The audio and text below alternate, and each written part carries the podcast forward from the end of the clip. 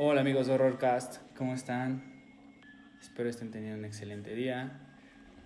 El día de hoy sean bienvenidos al tercer capítulo de este podcast.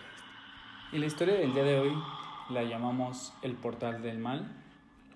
Es una historia anónima. Y bueno, comencemos con este relato.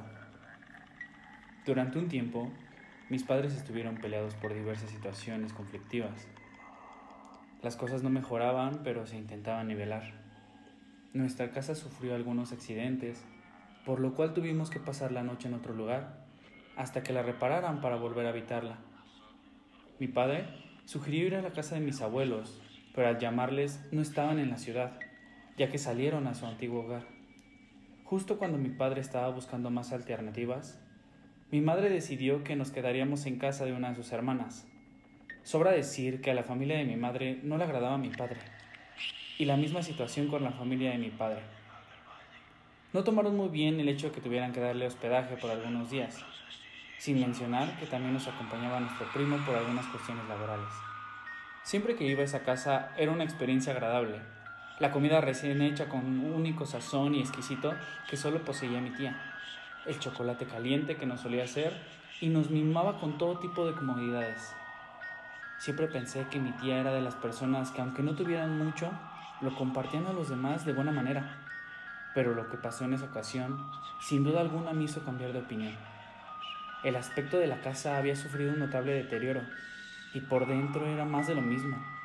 Mi tía parecía molesta, todo el tiempo y durante la mayor parte de nuestra estadía parecía molesta, y su manera de tratarnos lo dejaba bastante claro. La comida que nos ofrecía no estaba cerca de ser recién hecha. Únicamente eran alimentos recalentados que ni siquiera dejaba tiempo necesario en el microondas. Su chocolate caliente fue sustituido por leche en polvo y no nos ofrecía cobijas ni almohadas. Como mencioné, mis padres estaban un tanto peleados, por lo cual mi padre dormía conmigo, mi hermano y mi primo. Nuestra habitación estaba limitada y no teníamos el espacio para que los cuatro nos sintiéramos cómodos. Sin embargo, no presentamos ninguna queja, pues no teníamos otra opción. Al pasar los días, solo sentía que el lugar se hacía más tétrico. La relación entre mis padres no parecía que fuera la mejor, y mi tía hacía notar un desagrado hacia mi padre. Pero una noche, mientras regresaba del baño a nuestra habitación, en medio de toda la oscuridad pude observar a mi tía parada inmóvil. Delante de la puerta de nuestra habitación, sin hacer alguna acción, Solo veía la puerta como si hubiera una ventana o algo por el estilo.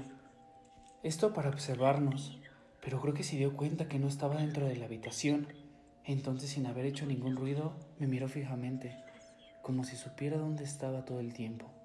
Yo me quedé un poco inquieto, y ella se fue como si de desvanecerse se tratara. Al llegar, le comenté lo sucedido a mi primo, y exceptuando a mi padre, ya que él tenía otras preocupaciones como para alarmarlo. Durante toda la noche, mi primo estuvo investigando y descubrió que lo que les relaté era algo que solo las brujas hacen para observar a sus víctimas. Mi hermano y yo no le tomamos mucha importancia, pues era un disparate pensar algo así.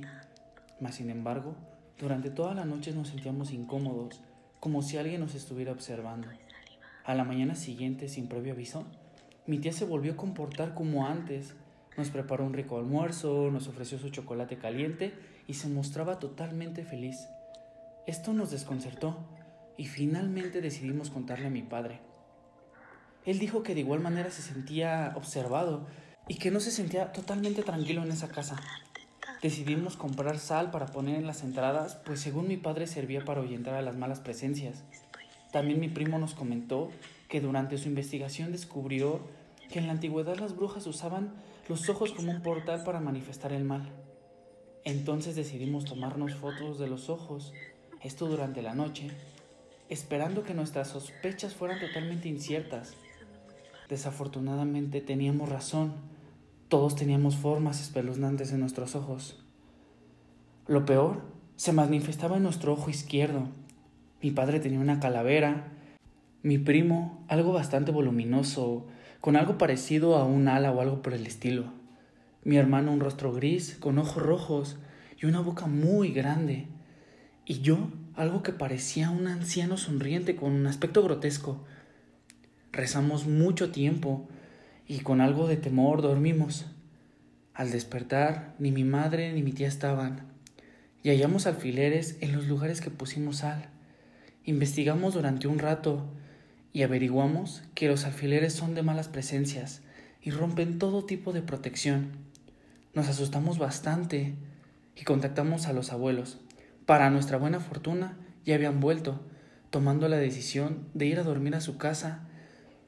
Al llegar, vimos algunas fotos de mi madre, ella también tenía formas espeluznantes en sus ojos. Desde ese día, mis padres no han vuelto a hablar. Mi madre se distanció bastante y no volvimos a poner un pie en la casa de mi tía.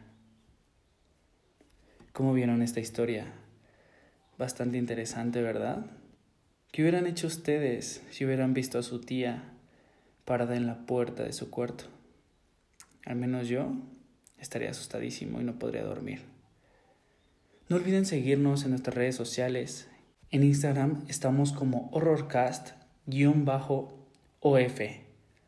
No olviden recomendar nuestro podcast y seguirnos en Spotify y en Apple Podcast. Esperen la próxima semana nuestros dos relatos nuevos y ¿están listos para el horror?